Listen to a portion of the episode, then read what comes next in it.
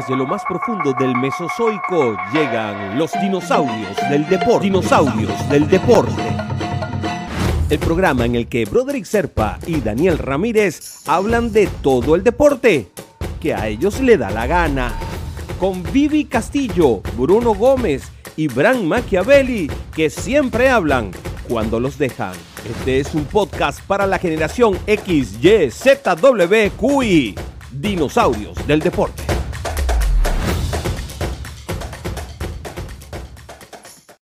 ¿Qué tal mi gente? Bienvenidos a Dinosaurios del Deporte. Hoy tenemos un programa a toda velocidad, aunque no vamos a hablar de Fórmula 1 porque Vivi no va a estar con nosotros. Hoy nada más está Daniel Ramírez, un servidor Broderick Serpa. Comenzaba Daniel. ¿Cómo está, señor Broderick Serpa? Todos los que nos escuchan, nos ven por todo el mundo, muchas gracias por estar aquí este ratico con nosotros. Yo siempre tengo problemas cuando tiramos las cosas y arrancamos. Cuando estamos empezando siempre tengo problemas y todo es culpa de Daniel. Porque cuando lo hice, cuando lo hice con Isbelia, todo salió perfecto. Es, sí, bueno, eso soy yo. Así, y así es el programa. La gente, ah, todo salió muy bien. Claro, no está Daniel la semana pasada. Gracias por a Isbelia Fernández por estar con nosotros, parte del equipo. Trajo buena información. Hoy no va a ser tan buena información porque Isbelia no está, pero vamos a tener muy buena gente porque Gómez viene en un ratico. Nos va a acompañar. Vamos a hablar de béisbol. Así que él le va a enseñar al, al disque béisbol. No mentira. Los dos nos van a mostrar ¿Qué pasó con esta temporada loquísima de béisbol? ¿Qué está pasando? Porque los cambios fueron radicales. Entonces, arrancó así, van a haber unos cambios de un reloj y qué feo, qué feo, cambió todo.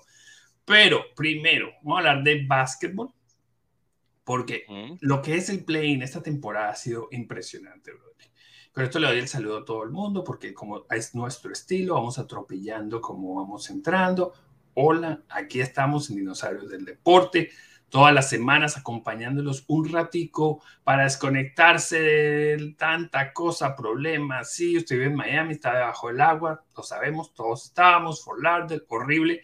Así que... Explique, explique, porque la gente que no vive en Miami no sabe qué está pasando. Bueno, ponga la noticia y diga, aguacero en Miami. yo aguacero. yo vivo por tres días en el sur de la Florida y nada, debajo del agua estaban los carros, eh, el, aeropuerto. Lo de, lo fue tremendo. Tuvieron que cerrar el aeropuerto. bueno, tuvieron que, bueno, 700 mil cosas tuvieron que hacer, mi gente. Realmente estaban debajo del agua. Yo estuve viendo un video que, por cierto, está en mi, en mi, en mi tweet, en mi TikTok. Está, está el video y el video es abrumador. Hay carros flotando. Flotando. Flotando. Yo vi una bodega de carros exóticos, los autos debajo del agua. Sí, y yo vi un carro flotando. O sea, ¿cómo flota un carro si el carro pesa más que el agua? Era, era una, es una cosa, entonces sí, eso pasó y ahí donde usted viva. que se le habían prendido las cosas de aire, esas, las, las, bolsas de aire? Las bolsas de aire salían y empezaron a flotar en los autos. No, no, no, no, fue terrible. Un tren atropelló a un camión que estaba parado en la, mitad del, del riel, o sea, del track todo pasó esta semana, donde usted... ¿Qué, hace, ¿qué hace un camión parado en la mitad de los... Nadie entiende el video, que lo puedo buscar en redes, está en todas partes, seguro el béisbólogo lo compartió. El, no se ve por qué el camión para en la, no sé cómo se dice, en la carrilera. En los rieles, sí. En los rieles. Bueno, viene el tren de Brightlax, un tren que aquí en el sur de la Florida, más o menos nuevo, que va más rápido de lo usual de los otros. ¡Pum! Se lo lleva. Se lo lleva por medio. hizo. Y usted se ha montado en, en, las redes sociales del béisbol, puede ver cuando el, el Broderick se monta, da una vuelta, muy lindo el tren, yo tenía la oportunidad. Gusta, ¿no?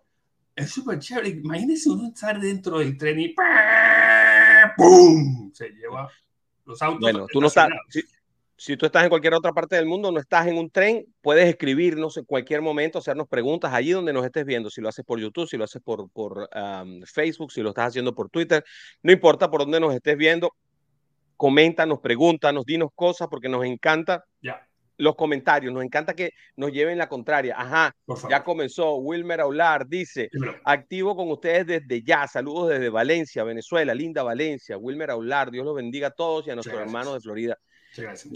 Wilmer Aular, que está en la bella Valencia, la ciudad de los navegantes del Magallanes, este, entre otras cosas, ¿no? También dicen, dicen que, que, bueno, Valencia fue capital de Venezuela incluso. Ah, sí. sí, en algún momento en, la época de la independencia. Bien, Uh, comencemos porque hay que hablar de la NBA. Todo esto que estaba diciendo Daniel con respecto a la lluvia, ya que todo el mundo estaba debajo del agua y que estaban pasando muchas cosas, es porque ayer a ti, mi querido oyente, la gente que nos está viendo, tiene que haberte llamado sumamente la atención cuando prendiste el televisor y viste el partido de play-in del Miami Heat jugando contra un equipo, no mentira, contra los Bulls. ¿Qué pasó? Contra los Chicago Bulls contra los Chicago Bulls, que no son los mismos de Michael Jordan y están bastante lejos, pero bueno, que no son los mismos de Michael Jordan, pero estaban los Chicago Bulls allí y veías a la reina más que medio vacía. O sea, estaba sobre todo al principio del encuentro, estaba completamente vacía. Yo inclusive eh, eh, le, llamé a Daniel porque no lo podía creer. Yo estaba arriba en el, local que nos habilitan a los periodistas, una sala de periodistas en donde hay alrededor de unos, unas 40 sillas. y gracias a Miami Heat, ¿no? Porque se porta súper bien. Súper bien, bien. ¿Verdad que esa organización... El, Miami Heat como franquicia eh, son unos príncipes con la prensa. Ahora, te cuento, hay como 50 sillas y yo hice, llamé a Daniel con video porque no lo podía creer. Solamente estábamos, Gustavo Méndez, que es mi partner allí en el, en el programa, eh, estaba él, yo y un americano del Miami Heat. No había nadie más. Y todo esto tiene que ver con que la ciudad estaba absolutamente anegada de agua. y la lluvia era torrencial, al punto de que yo salí de mi casa a las 3 de la tarde, Daniel, 3 y 20 más o menos, y llegué a las 5 en punto. no, y, la calle que está al frente de la arena, que se llama Biscayne, estaba inundada. Hay videos de, inundados y pasando las calles y todo lo cool que sea Miami, esa parte. Bueno, Brico lo tienen que arreglar, que es esa área, Tantan, Brico, lo que sea. Y, y empezó este partido, un partidazo, porque podía ser el último de la temporada que para muchos pensaban que iba a ser el último. bueno, es el último de la temporada para los Bulls. Ahí está Sergio Medina, no nos escribió, pero ahí aparece, mírenlo, véanlo allí. los que pueden verlo, los que no lo pueden ver, sepan que ahí está Sergio Medina, que no nos escribió nada, pero ahí está. Eh, eh, contra Atlanta vimos el partido, el primer partido del play. Eh, número 7 contra número 8.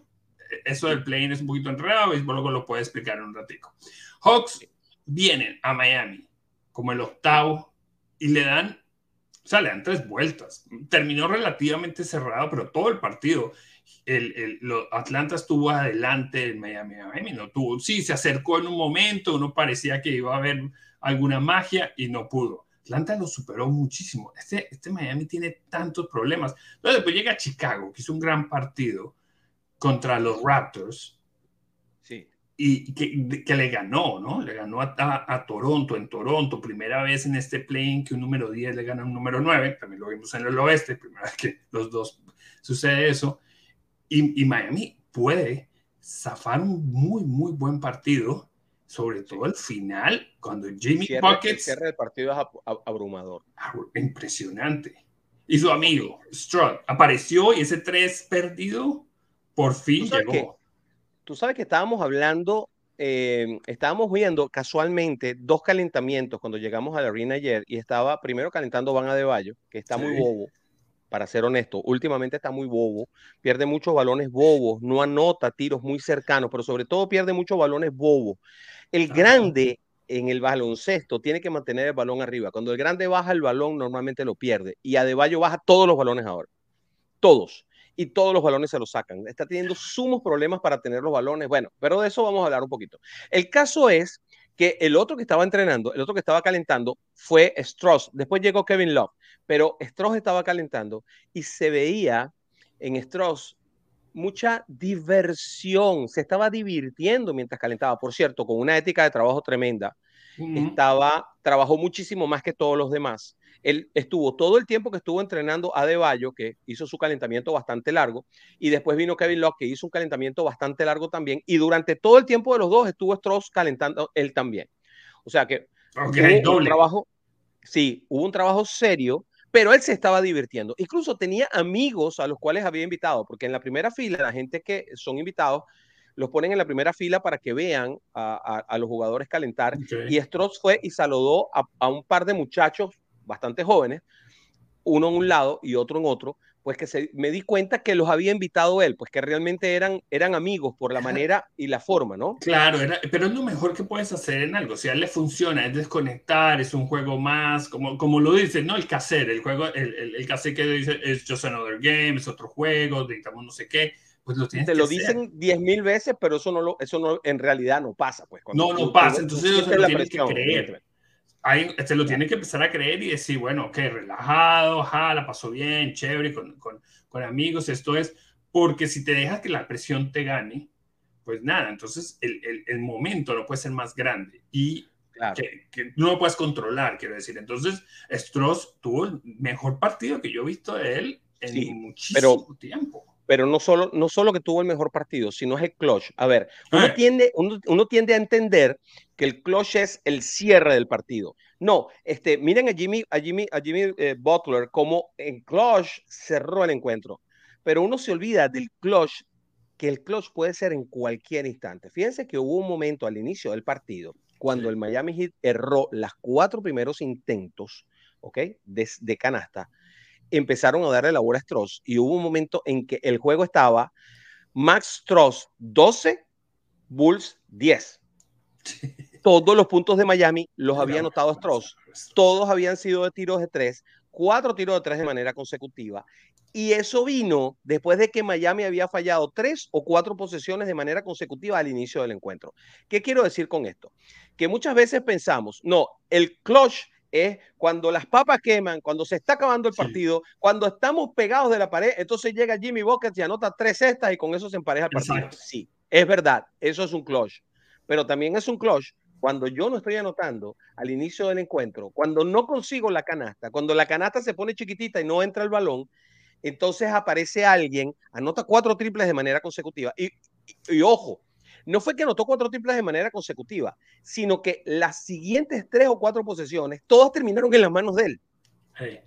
Y hubo faltas y hubo otras cosas en donde no anotó otros triples, pero sí anotó tiros libres. Pero todas terminaron en las manos de él, porque el equipo que se había, había pensado, esta cesta está muy chiquita, no encontramos cómo anotar, todo el mundo había tirado, todo el mundo había fallado, consiguió en Max Stross, el hombre que abrió el celofán y que tenía el tiro claro y empezaron a generar jugadas todas para que más Stross hiciera claro. los tiros de tres. Es que no Entonces, entraba.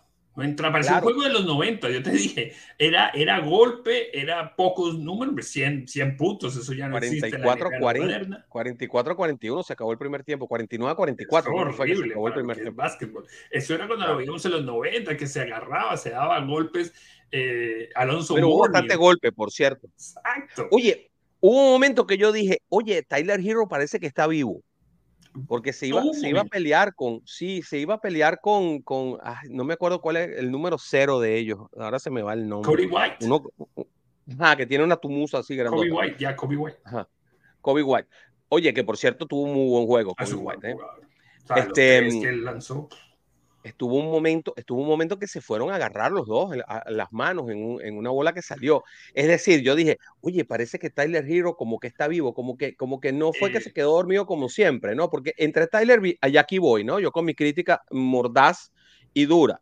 Entre Tyler Hero y Bama de Bayo, dos excelentes jugadores, el mejor sexto hombre de la NBA y uno de los mejores centros de la NBA Sí. Hemos conseguido a un par de bobos que pierden todos los balones. Que el año pasado. Y entonces yo creo que la clave de lo mal que le fue a este equipo este año, porque Miami tuvo que pelear hasta el último minuto para entrar a los playoffs, cuando el año pasado fue el número uno de la, uh -huh. de, de, la, de la, conferencia, eh, la, básicamente está en ellos dos.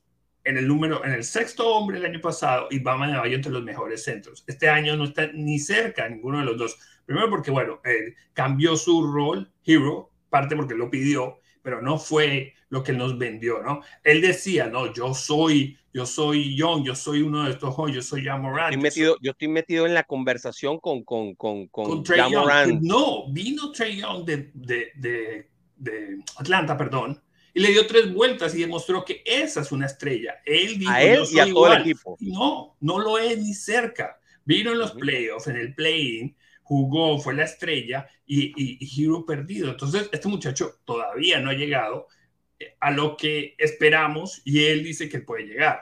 Y este año puso quedó igual, sino un paso atrás. Y Adebayo totalmente un paso atrás. Entonces este equipo ha caído, y claramente. Y lo que, viene contra, que viene contra Milwaukee, ni quiero hablar de eso. Además es demasiado, son demasiados balones perdidos, demasiados balones perdidos, demasiada torpeza muchas veces en la selección de disparo, pero sobre todo los balones perdidos entre los dos son tremendos. Balones que tiene a Deballo para coger un rebote de frente y le viene a alguien por un lado y se lo saca. Este, a Hero diriblando balón, perdiendo balones, tratando de hacer penetraciones, le sacan el balón en el camino. Son demasiados balones perdidos. No es una crítica aislada. Ojo, ayer Miami jugó con un equipo bien pequeñito, fueron apenas ocho los que jugaron. No estuvo Víctor Oladipo, que me extrañó muchísimo que no estuviera este, Víctor Oladipo, y tiene que ser porque hay problemas físicos, evidentemente, porque hubo momentos en donde hacía falta un Víctor Oladipo, hacía falta un hombre con gran defensa que, que, mejorara el problema defensivo que genera el que Tyler Hero de a rato se pierda dentro del terreno, dentro de la cancha, no esté allí, y prefirieron utilizar a Caleb Martin, que no tiene los galones de Víctor Oladipo y que cuando juegan ellos dos, Víctor Oladipo y, y Caleb Martin, en ese segundo team, que lo hemos visto, la estrella es Víctor Oladipo. Claro. El hombre que anota los puntos de Víctor Oladipo. entonces, no, no, juega lo suficiente, entonces siempre lo estamos pidiendo en este programa, ¿no? Hay algo, que no está bien allí. No está, no está. Ese pobre muchacho no ha podido jugar a su nivel desde hace como cuatro años. Entonces tiene momentos, pero esos momentos son muy cortos. En todo caso, me preguntaba usted, este, mm, ¿qué, qué, qué, qué eh, ¿Cómo era la cosa? Ah, me preguntaba usted lo del play-in. El play-in es muy sencillo, mi gente. El play-in es así. Clasifican los seis primeros, directo. Luego, 7, 8, 9 y 10 van al play-in. ¿Qué es lo que pasó? Juega 7 contra 8, pero esos son los machos, digámoslo así. Ese es el bracket macho. Es decir, 7 y 8. El que gana allí está directamente clasificado y el que pierde no queda eliminado, sino que va a una segunda ronda contra el 9 y el 10, contra el ganador del 9 y el 10, que fue lo que pasó con el Miami Heat. Fue perdedor en el, en el primer play-in, el primer juego del play-in, pero en el segundo le gana a los Bulls que venían de ser ganadores de la segunda, de la, de la hembra del play-in, que es como, ojo, no es peyorativo, es como se le dice cuando se hacen los brackets. Es Después le buscaremos otra sí, forma. Horrible. nada más para que lo, entendí, pero están, están, peleando el séptimo y el octavo lugar. Entonces, el primer play se gana y entonces, al final, al final, pues Miami le gana a, a, los Bulls. Ahora, ¿cómo quedan? Bueno, el que ganó el primer juego del play-in, o sea, el bracket de arriba, el macho, ese es el 7 y clasifica como 7. Y el que ganó el segundo partido clasifica como 8. Entonces, Miami Heat, ahora, a pesar de tener mejor récord, ¿verdad? Que el de Atlanta ustedes van a ver la tabla y se van a impresionar porque van a decir, bueno, ¿qué pasó aquí? ¿Cómo van a poner de séptimo a un equipo que tiene? Ya les voy a decir cuánto es exactamente, permítame, porque no lo tengo. El récord de Atlanta es 41-41, mientras que el de Heat 44 y 38, pero cuando ustedes ven la tabla, Atlanta aparece por encima a pesar de, de que debería estar tres juegos por debajo. Bien, Atlanta va a jugar contra los Celtas de Boston, Miami va a jugar contra los Bucks de Milwaukee. Ojo, Ayer le estaban preguntando a los genios del baloncesto, hicieron una encuesta a todos estos genios del baloncesto, incluyendo exjugadores, etcétera, etcétera. Metieron como 500 personas en la encuesta y en la encuesta salió que el equipo que podía tener más problemas en todos los playoffs de la NBA con su bracket era el de los Milwaukee Bucks. No. Pero ¿dónde? ¿Qué básquetbol estaban viendo esos? Porque yo le iba a decir a usted que, que espero que haya disfrutado mucho el último partido que vio en el Hit, en el Arena, como se llame ahora, qué pena, no me sé el nombre, Kaiser, Kiser, Kusur, Kusur, Kiser, cambiado cuatro nombres de veces de nombre. Kaisena, ¿cómo es? Maicena no es. El, no. Yo creo que usted disfrutó el último Casella Center. Casella Center, gracias, Casella Center. Usted paga un montón de dinero para que nosotros digamos este nombre. El Ustedes creo que disfrutó el último partido que ganó el Heat. Milwaukee va a barrer. Yo digo eso. No, si hubiese sido, si hubiese sido Boston, te concedo. Si hubiese sido Boston, tres primeros. El Heat, el hubiera caído barrido. El Heat no tiene nada contra Milwaukee, Boston y, Filadelfia. le, ganó la serie, le ganó la serie a Filadelfia. No importa, pero ahorita es otro básquet. Ahora más apretado, más cerrado. Ahora es Jimmy, ahora es Jimmy Bucket en, en postemporada. Eso es verdad. Y de pronto ah. te saca un partido. Pero y eso, y eso precisamente es de lo que estaban hablando estos. Estos estaban hablando, no, pero estos estaban hablando de que este es un equipo que tiene muy buen conocimiento de cómo se juega aquí, en esta etapa, que es de los que más conocimiento tienen en toda la NBA. Sí, porque este, tanto, este su, tanto su coach como la directiva, como los asistentes de coach, como varios de sus jugadores ya han sido y han estado en finales, etcétera, etcétera. Entonces, bueno, simplemente estoy diciendo, este Milwaukee no se hace cuatro años, este Milwaukee ya fue campeón, este Milwaukee dos veces MVP, que, que otra vez tiene chance de ser MVP. O sea, este no, no, no, tiene chance. El bueno, está entre los tres finalistas, quiero decir. Ni loco un solo nombre se llama Joel Embiid. Si no se lo dan a Joel Embiid, se pueden agarrar su MVP y bueno, doblarlo y hacer lo que le da la gana. No, dice Wilmer Loral, así es hermano, navegantes del Magallanes, trotamundos de Carabobo y Brother y Serpa. Me pregunta, ¿qué le falta a los Mets ahora mismo para ser campeones de la Serie Mundial? esa pregunta se la vamos a hacer a John Gómez cuando venga y hable con ah, nosotros. Se, lo, se, lo, se, lo, vamos, se lo vamos a decir. Así que, bueno, ¿qué te puedo decir? Ah, les cuento más, les cuento más. Ojo, porque del otro lado del otro lado, también puede haber una sorpresa, porque este play-in puede tener sorpresas importantes. Los Lakers de Los Ángeles se metieron a última hora porque ganaron el primero de los play-in, lo mismo que estábamos hablando, ganaron el primer bracket. El segundo bracket lo ganaron los Timberwolves de Minnesota ayer dando una sonora sorpresa. Yo no pensaba que iban a ser los Timberwolves, pero bueno, entraron los Timberwolves. Yo, pensé en New, en New Orleans, pero bueno. Bueno, bueno, porque New Orleans, sí, es, verdad, New Orleans perdió el primer partido de, de este play-in contra Timbers, pero, pero eh, yo creo que sí, yo creo que Minnesota... Yo digo sorpresa, pero no por el último partido, sino cuando empezamos el play Como esto es semanal, hay que, hay que decirlo completo. Eh, ahora, ahora, mi gente, ahora. Cuando tú vas a ver a este equipo de los Lakers, hombre a hombre, con su experiencia, y te lo imaginas jugando contra los Grizzlies, tú pensarías que los Grizzlies tienen problemas. No estoy diciendo que los Lakers son favoritos. Ok. Estoy diciendo que tienen problemas porque no va a ser ningún maní en concha ganarle a LeBron James, Anthony Davis en una postemporada a cinco juegos. Sí, es correcto. D'Angelo Russell llegó. Este, este equipo lo cambiaron a mitad de temporada porque no estaba funcionando. Los cambios son como D'Angelo Russell, Rui Hachimura. Ha, funcionado mucho. Están ahí, ¿no? Eh, los metieron. Han estado todo el año fuera de playoffs y al final pudieron entrar. Entonces quiere decir que sí están jugando mejor. Que sí, cuando tú dices esto solo dura cinco partidos, pues usualmente tu dinero va a LeBron James y Anthony Davis no es un mejor equipo que lo que está jugando Memphis, la consistencia y como pueden, pero sí va a ser una buena serie.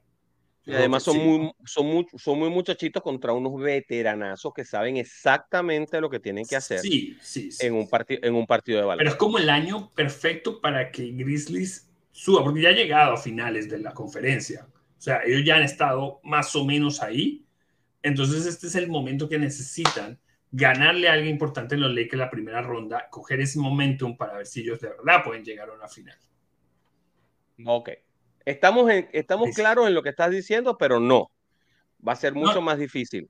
No, no, no. Yo digo que va a ser. Yo creo que Memphis le va a ganar, pero va a ser una buena serie. Tú dices que va a ser mucho más difícil. Yo digo que va a ser una buena serie, pero, pero tampoco. ¿Tú crees que va a llegar a 7? Que va a ser así difícil. Que... la primera ronda de los playoffs es, es, es de 5 o de 7 5, ¿no? Es 5, es 5. Es que eso había cambiado en algún momento. Eso siempre ha cambiado y cambia. Búsquelo ahí. Bueno, este, el caso es que, bueno, los, los uh, hay, que, hay que poner las cosas en perspectiva. Y aunque los Nuggets terminaron de primeros, no son favoritos de nadie. Es algo increíble como la mayoría está poniendo de favoritos una mezcla entre los Phoenix Suns, los Clippers y los Golden State Warriors que, fue, que quedaron 4, 5 y 6. ¿eh? No, es que, no es que, además, la serie de las series de todo el playoff en la primera ronda es ver a los Clippers jugando contra los Soles de Phoenix. Esa es, eso es un rolo de serie, mucho mejor que la de Cleveland contra los Knicks, que es la, también la del otro lado de 4 y 5. De, otro nivel, pero también, ah, también es buena. a mí me gusta Denver y desde que montaron el año pasado les faltó Jamal Murray todo el año, pero me parece que no son favoritos de nadie, no hay nadie que dé a los Nuggets de favoritos y es increíble. Ellos quedan de segundo y nadie los, nadie los quiere. Quedan de primero, nadie los quiere. Eh, eh, pero tiene Jokic, el mejor jugador, el mejor centro, uno de los mejores jugadores este año de pronto no gana el MVP, pero lleva tres años, dos años ganando. Jamal Murray, gran point Michael Porter Jr., Aaron Gordon y Cantavius Caldwell Pope. Este es más o menos tus cinco. Viene de la banca gente como DeAndre Jordan, Bruce Brown, que es un defensa. Tiene gente... Pop, Cowboy Pop y sobre todo Porter Jr. son los que hacen la diferencia. ¿Por qué? Porque cuando tú vas a comparar el 4 y 5 de cualquiera, no están al nivel de esos dos. Y Aaron Gordon, que era la estrella de Orlando, obviamente no estaba a ese nivel, pero de tercero lo tomo. De cuarto, mejor que la ahora la, la, pregunta mía a todas estas es, ¿por qué no son favoritos? Bueno, el favorito el favorito son los soles de Phoenix, de este lado. Y estamos hablando ya de Las Vegas y de todo el dinero que se mueve. Del otro lado, los favoritos son los Milwaukee Bucks. Pero al mismo tiempo que te dicen que son los favoritos, resulta ser que son el equipo más complicado según, según todos los, ¿cómo se llama ellos? Los genios de esto. Ojo, esto es muy complicado porque los 76 tienen un gran equipo, pero ese equipo le costó mucho ganarle a los equipos importantes, empezando por decir que no es importante. Ya tenemos con nosotros a John Gómez. Vamos a cambiar de tercio, mis queridos amigos, porque vamos a hablar de béisbol de grandes ligas. Bienvenido, Johncito. How do you do? ¿Cómo estás, Broderick? Eh, un saludo, Daniel, también. Eh, bueno, imagínate, compartir contigo es una bendición de Dios. Una persona que desde sus inicios pues, ha estado conmigo y yo con él. Eh, es algo extraordinario. Aquí estoy para compartir con tus dinosaurios del deporte. Gracias, John. Dinosaurios del deporte, porte, porte, porte, porte. Es importante la parte del porte, porte, porte, porte, porque eh, me costó mucho hacerlo. bueno, John Gómez, este, bueno, fue gerente, eh, de, bueno, miembro de la Junta Directiva de las Águilas del Zulia. Eso no, eso no habla muy bien de ti, Dani, de Johncito. Perdón. No, sí habla, sí habla, sí habla. Sí habla porque eh, ese año le ganamos al Magallanes, cuando yo estuve de gerente, y quedamos campeones y Magallanes tenía un trabuco y nadie esperaba que ganáramos y ganamos. Muy bien, muy bien. Era una broma.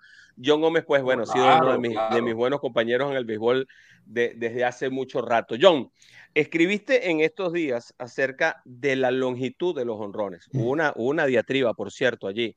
Este, pero bueno, no es, no es sobre eso y sobre la diatriba quiero hablar de algo que me está pasando a mí, que yo me imagino que le está pasando a un montón de gente. En este programa nosotros hablamos así, a calzón quitado y las cosas las decimos de frente. Yo tengo un fan, yo tengo fantasy de Yahoo y a mí me mandan notificaciones cada vez que uno de mis peloteros conectan jonrones. Le contaba yo a Daniel. Pero para mi sorpresa, estas notificaciones esta vez no solamente, o sea, siempre han dicho la distancia, pero lo que me asombra es la distancia que estamos viendo todos los honrones son de más de 400 pies y hay monstruosidades de honrones de 480 pies, 450, 460, 470 pies prácticamente a diario. Danos tu apreciación acerca de eso.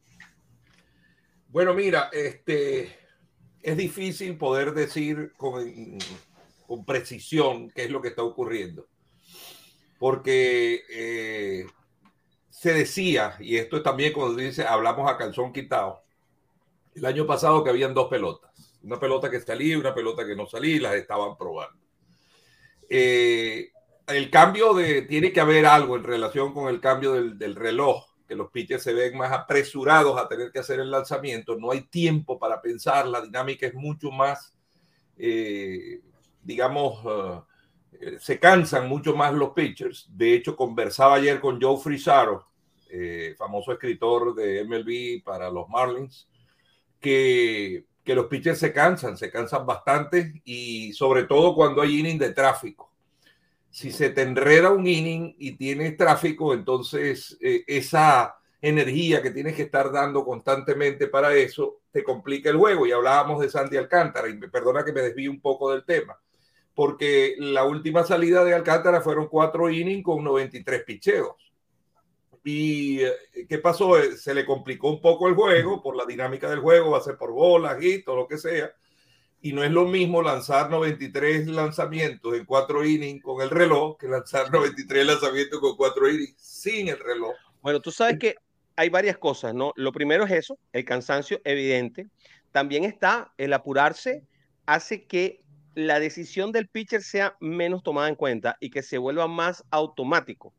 Entonces, mucha, aquí, aquí vamos a ver más sí a lo que dice el catcher, ¿verdad? Que viene directamente de, las maquinitas que tiene para, de comunicación, ¿verdad? Vamos a ver mucho más sí porque no hay tiempo para pensar, para tomar decisiones. Y la otra es el tiempo para apuntar, para ser fino, para entrar en esa esquinita en la punta, porque no tienes el mismo tiempo para sentarte, coger la concentración, agruparte en ti mismo y poder hacer el lanzamiento. Por supuesto, no va a pasar todo el tiempo, pero pasa. Y cuando pasa, te equivocas y te la ponen a 480 pies de distancia. Porque fíjate lo que está pasando también, se siguen ponchando. Exacto. Seguimos viendo eso se siguen ponchando. O sea, seguimos viendo cierto dominio de los lanzadores en el béisbol. Tú sabes que cuando salió esto de las reglas yo no estaba como que muy de acuerdo, porque uno siempre esa eh, rechazo a, querer salir de la zona de confort donde uno está es algo natural del ser humano. Pero en primer lugar, pues he tomado la misma decisión que he tomado con todo, pues no se trata de mi opinión ni de lo que yo piense, porque esa es una decisión tomada por Major League y la Asociación de Peloteros. Entonces ahí no hay nada que discutir de que, o sea, Major League no la va a cambiar porque a mí o a ti o a él le guste o no le guste, sino que, eh, pues, hay que convivir con Estaba como que analizando, pero definitivamente la varita mágica que ha ocurrido con esto es que el deporte se ha vuelto más dinámico, hay más honrones, hay más expectativas de juego y... Uh, pues ha sido una especie de bendición. El otro día Carlos Correa nos decía que había que montarle una estatua al que hizo lo del reloj. Cuando hay jugadores como Miguel Roja que dice que no, que eso es un desastre lo que han hecho. Y te comento, brother, que uno, tú sabes que esta dinámica del béisbol tiene contacto con algunos jugadores de grandes ligas y hay pitchers, sobre todo relevistas, que me han comentado que el reloj los tiene vueltos locos. A mí me, a mí no me gusta, a mí me encanta. Y lo dije desde un principio, Daniel. Daniel me decía, bueno, pero tú eres de los pocos periodistas que anda diciendo por ahí que le gustan todos estos cambios. Yo digo, sí, me gustan todos los cambios. Va a haber cambios que van a tener que echar para atrás. Evidentemente, va a haber cambios que no, van a funcionar. Van a haber algunos que van a tener que echar para atrás. Hay cositas que no van a funcionar, pero el reloj a mí me parece brutal. Creo que le, le ha dado mucho dinamismo, le ha quitado mucho tiempo. Estamos viendo partidos mucho más rápido y el tiempo que, está, que se le ha quitado al deporte es el tiempo que no servía para nada. El de arreglarse las guantines, el de, el de, el de echarse tierrita en las manos, el de, el de dar la vuelta y buscar la perrubia, ese es el tiempo que se perdió. Pero en realidad el tiempo de juego. Sí, no, sí, no, Como dijimos que ibas a hablar a calzón quitado, te lo digo. Porque le preguntamos a Dusty Baker en, los entrenamientos primaverales cuando estaba con, con Houston, en algún juego que estuve por allá, le preguntaba que, que cómo iba a ser él para darle la seña a Gary Petty, para que Gary Petty se la diera al pelotero y le dijo, I don't know. A tiempo, claro. No hay tiempo. Tú, tú mirar para allá, ponerle la... Y el mismo que eche la seña, mandarle el buzzer al tipo, decirle que es curva. O sea, ahora, tienes, ahora tienes que hacer las cosas más concentrado. Ya no puedes perder tiempo en tontería. Tú tienes, se acabó el picheo, te volteas. Ves la seña, la pasaste por el buzzer. Tiene que ser. Hay que hacer las cosas más automático, más rápido y esto va a funcionar. Ojo, estamos viendo el principio de la temporada. Los pitchers van a ir mejorando y esto va a ir cambiando. Se van a, voy a sacar, acabo de sacar acabo de sacar una cuentita para que anotemos. El año pasado se conectó un jonrón cada 31.34 turnos. Este año se están conectando un promedio de 28.58, es decir, tres turnos menos para ver un cuadrangular. Esto es un cambio realmente significativo. De todas formas, y a pesar de esto, seguimos con la tendencia de los últimos años, de los últimos cuatro años específicamente. Nunca antes, en los 150 años de historia del béisbol, se había dado este hecho, que es que hubiesen más ponches que hits en una temporada. Las últimas cuatro temporadas ha sucedido eso y esta temporada seguimos en la misma. Hasta ahora, van 3.491 hits conectados y 3.601 ponches, es decir, casi, 200 ponches más que los hits que se han conectado. Esto es algo que se ha venido dando desde hace cuatro temporadas que nunca había sucedido en el béisbol de grandes ligas. Pero espérate, Broderick, esa cifra está muy buena, pero yo digo que siempre he dicho que las cifras son odiosas y las comparaciones son odiosas en cuanto a números. Porque cuando estaba el sprint training dijeron, mira, el promedio del sprint training es 2.26 minutos. Y cuando el año pasado en Grandes Ligas era 3.08, le digo 3.08, una temporada completa, incluyendo juegos de training, incluyendo juegos de blanqueo, incluyendo lo que sea. Entonces tú no me puedes comparar peras con manzanas. Vamos a esperar un tiempo, porque yo pienso, Broderick, que a la temporada los juegos son más largos no es que los pitchers se van a acostumbrar, se van a fatigar y ya hay pitchers que se han fatigado. Entonces ya tú vas a ver a mitad de campaña el pitcher que llevaba un récord de 5 y 1, lo vas a ver empezar a tambalear porque es que este ritmo es bravo. Este ritmo es bravo. Vamos a ver. En eso. Tienen que meterse en eso. Y si no, lanzará menos picheos, pero tienen que meterse en eso, porque lo que sí no puede pasar es que sigamos teniendo 53 años de promedio de edad en la gente que ve los juegos de pelota, que asiste a los juegos de pelota, como era hace dos años, cuando yo tenía 53 años y me reía de eso. Yo, Decía, yo, yo soy el promedio. pero fíjate Quiere decir que, la mitad tiene más que yo. Sí, fíjate, fíjate una cosa, yo creo que eh, sí, como no, hay que tratar de dinamizar el juego, pero yo creo que esos 20, 25 minutos no te van a obligar a que en Miami no hayan 7 mil personas como las que habían ayer, sino que siempre las van a ver. No, pero no te va, pero te va a abrir las puertas de, de, los canales de televisión. Exacto. ¿qué pasó? ¿Qué pasó? ¿Qué pasó? El béisbol tuvo que firmar con una cadena que no existía, que es Valley Sport, que ahora está quebrando y que van a tener, bueno, el béisbol está haciendo hasta lo imposible porque Valley no quiebre. Hay un montón de gente metiendo billete allí para que Valley no quiebre, pero Valley estaba quebrada y el béisbol mismo iba a tener que empezar a, a hacer esa producción. Es decir, ¿qué es lo que está pasando? Las televisores no quieren el juego de béisbol el juego de béisbol es largo, incómodo, tiene demasiado tiempo perdido, la gente no lo está viendo en la cantidad que, se, que, tiene que ser, y eso es lo que está buscando el comisionado. El comisionado no está buscando que vaya más gente al estadio. La gente va a ir más al estadio porque el espectáculo es más rápido, es más chévere, todo, lo, todo eso que estamos hablando. Pero la gente, lo que está buscando es, oye, que las televisoras digan que sí, porque tú sabes lo que es abrir tu programación a un juego que tú no sabes cuánto se va a acabar y que promedio el año pasado era de 3.15. Wow, sí, pero fíjate una cosa, Broderick, para, para todos los días. Estamos en esta polémica y la polémica es extraordinaria. No sé qué opina Daniel también, pero José Francisco tiene un hijo que le puso un televisor de 55 pulgadas, tiene dos hijos, le puso un televisor de 55 pulgadas en la sala y dice, mi hijo, ven, vamos a ver el juego. Le dice, no, yo por ahí no lo veo, yo lo veo por aquí, por el teléfono. Correcto. Yo cambio de ahí para el equipo que me da la gana. Entonces, es, cuidado, es una combinación de cosas. No porque el juego sea más dinámico, los niños se van a acercar al televisor. Hay que, hay que, hay que buscar toda una serie de factores. No, estoy, hablando, de, la transmisión. Yo no, estoy hablando de la, yo no estoy hablando de la televisión, estoy hablando de la transmisión. No importa por dónde salga. Y MLB ha hecho de todo, porque ahora sale por Apple, entonces un muchacho no sabe ni qué es cable, ni qué es eso de televisión en vivo, pero tiene la aplicación de Apple TV. Entonces el viernes por la noche la ve por Apple TV y puede cambiar, multiview, todo La gente de T-Mobile la tiene de gratis, tiene, tiene, tiene, tiene las transmisiones de gratis. Pero ¿quién genera la transmisión? Vali. La, la, la, la, hace, la, hace, la genera Vali. Entonces, Porque si, si no tanto se transmisión. Exacto. Y es muy largo. Para el muchacho es muy largo un efecto escondido que hay detrás de todo esto, mis queridos amigos, que es que, vuelvo a tomar el ejemplo del hijo de José Francisco, el hijo de José Francisco, como este mundo es global y está abierto y él ve todas las opciones, él dice que él es fanático de los Astros de Houston.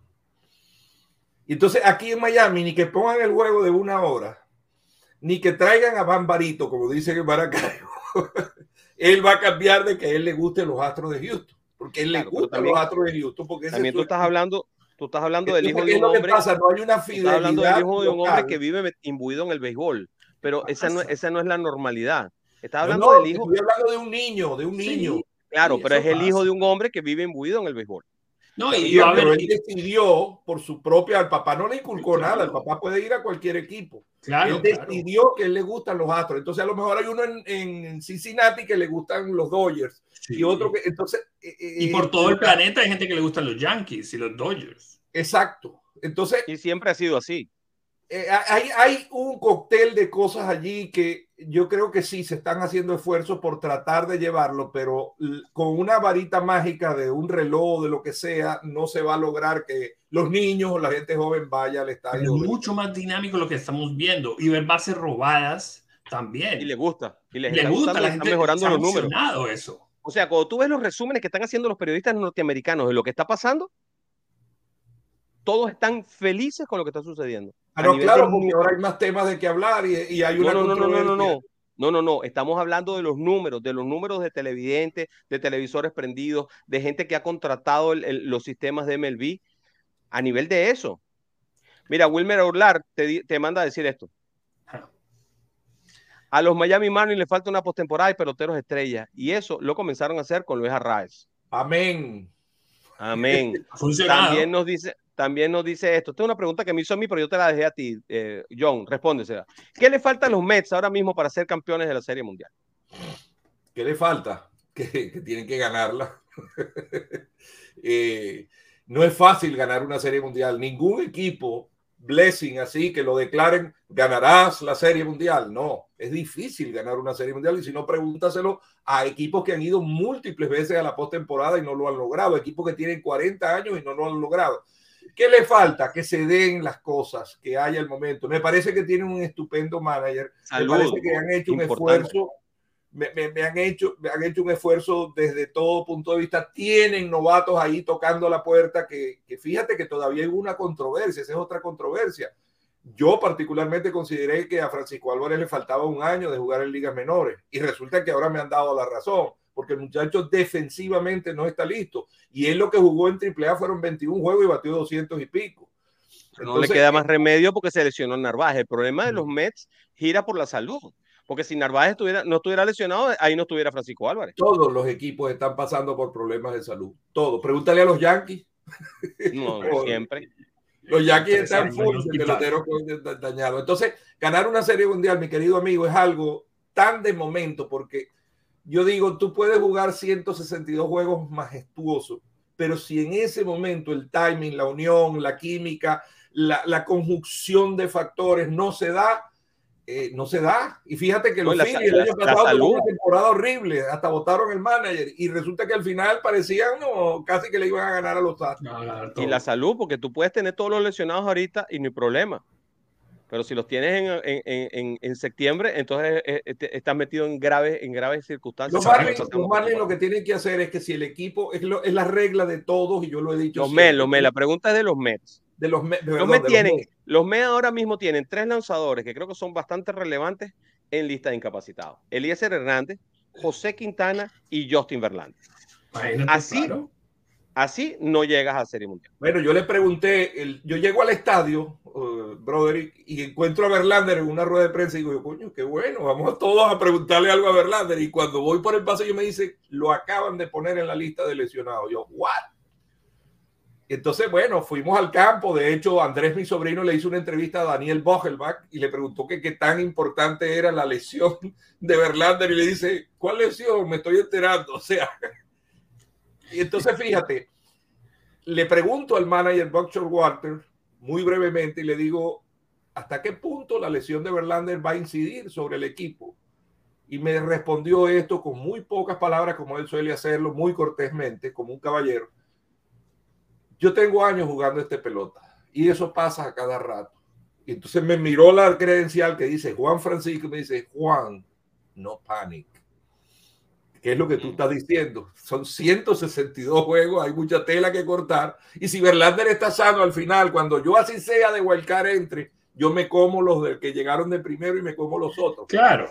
Pero aquí hay un punto muy importante, brother, y para la respuesta a mi querido amigo, que es que yo siempre lo digo cuando me dicen pronósticos de temporada, yo los doy porque tengo que darlo, estoy en el béisbol.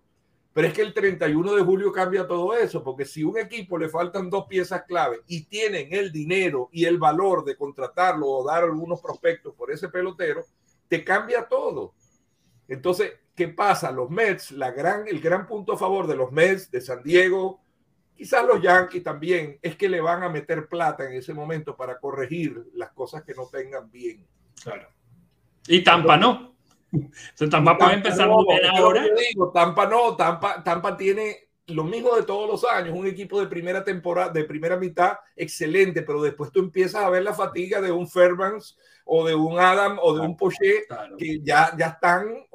le, falta, le falta profundidad. A ese equipo le falta profundidad y, ahí es donde está. Los relevos los matan durante toda la temporada y claro, clasifican y todo, pero ya al final ya no tienen gasolina. los Yankees tienen en este momento, en este momento, para hablar de los Yankees, que siempre han sido como la guía en esto de las, las lesiones, 11 jugadores en lista de lesionados.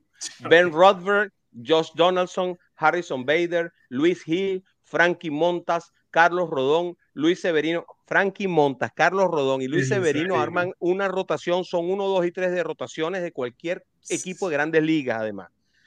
Scott Enfrost, Tommy Canley, Jonathan Loaiziga y Lou Trivino. Es decir, así you can do it. Eso va a ser puede. Ahí están de segundo y ganan juego. Sí, sí. Y, queridos amigos, nos tenemos que ir, no sin antes agradecerle a John Gómez todo lo que nos ha dicho. Wilmer Aular te manda a decir esto. Las lesiones han sido el mal de los Mets año tras año. Será por falta de un buen equipo médico y un buen nutricionista. Ya algo de mala suerte, man. Mala este, cualquier cosa. Eh, sí, tiene, tiene que ver mucho. A mí nadie me va a decir que, que Justin Verlander se nutre mal. Este, sí, o, Que, o, Que, no tiene un tren de médico especializado. Es un gran equipo que los Yankees, es un gran equipo. Ellos tienen lo mejor de lo mejor. Claro, entonces, bueno, John, muchísimas gracias por compartir con nosotros. un gusto. Siempre, perdónanos lo corto, pero bueno, es, es, un programa polideportivo, no es un programa de béisbol nada más, pero es un gusto tenerte. Espero que tengamos cosas tuyas pronto y que también te sientas que formas parte de los dinosaurios del deporte. Con mucho gusto. Daniel. Gracias, John. Daniel, Daniel, trust en el Miami Heat. Ah, eh, en Trust we, Trust, ¿eso es lo que estás diciendo? En el ¿En Trust we Trust? No, man. En Trust we Trust. En Trust we Trust, va a tener que hacer otra barbaridad como la que hizo ayer cuatro veces. Del 5 al 7 de mayo, aquí en casita, se corre Fórmula 1. Ya Daniel Ramírez vendió su Ferrari para comer. ¿Tú sabes cuánto cuesta? Ajá, para cerrar. John Gómez. John Gómez, John Gómez. ¿Tú sabes cuánto cuesta poner un, un banner de una empresa en la pista. O sea, es un banner nada más, así como, como, como en el fútbol, esos protectores que hay en los laterales. Ajá, el banner ese que Tú sabes, ajá, ¿cuánto cuesta eso? ¿Tú sabes cuánto cuesta? Uno. 10 millones de dólares. No. Un banner solamente para el día de la carrera cuesta un millón. Si lo quieres poner los dos días previos, tienes que pagar tres. Y lo ve, nadie lo ve, porque va tan rápido el carro que hace la cámara. No, y depende de donde sea. Y el banner mide 20 pies por 3 ah. de alto. Y cuesta 3 millones de dólares ponerlo. Y cuando yo le dije, no, yo no tengo cliente como para eso, ¿sabes qué me dijeron? No, bueno, pero no importa, compro un boot. Compra. Ah, un boot. Sí, se, se, compra por el fin de semana. Ah, muy bien. ¿Para cuántas personas? Para 15. Ah, muy bien. ¿Cuánto cuesta? 450 mil dólares. O sea que estamos buscando 13 amigos con 500 mil dólares para que nos queden 50 para poder comer. No, que haya uno que tenga 500 mil para que. Ah, no, oye, porque los otros, con los otros 50 rellenamos con comidita y cosas. Exacto, necesitamos ese, unos, unos pesitos extra porque es que ni para llegar tenemos. Muchas gracias. Mira, voy a dejar, voy a dejar aquí, brother, y para terminar, un, como quien dice, voy a prender un pleito aquí. Miami es una ciudad capaz de organizar eso, de hacer eso y de hacer un World Baseball Classic y una cantidad de cosas. Pero ahorita en Utah están diciendo, nosotros fuimos capaces de organizar los Juegos Olímpicos y tenemos un equipo de básquetbol y tenemos un equipo de AAA y queremos ser grandes ligas. Cuidado. Miami y Tampa tienen la facilidad para hacer mil cosas, pero no llevan gente al estadio y las televisoras no logran difundirse. Así que un mensaje para los que quieren ser franquicia en grandes ligas. No basta con que tú un día o tres días o durante una serie hagas algo extraordinario. Tienes que hacerlo durante 81 juegos del año persistentemente con una televisora que te dé y con unos accionistas que estén dispuestos a invertir. Es una conversación larga, diferente. Sí, sí, sí. Muchas gracias. Estamos en otro, bueno, eso, eso, eso es harina de otro costal y podemos conversarlo en un nuevo programa. Mis queridos amigos, ha llegado la hora de decirle adiós. En nombre del nuevo dinosaurio, el dinosaurio mes, dinosaurio mes, dinosaurio mes, Sí.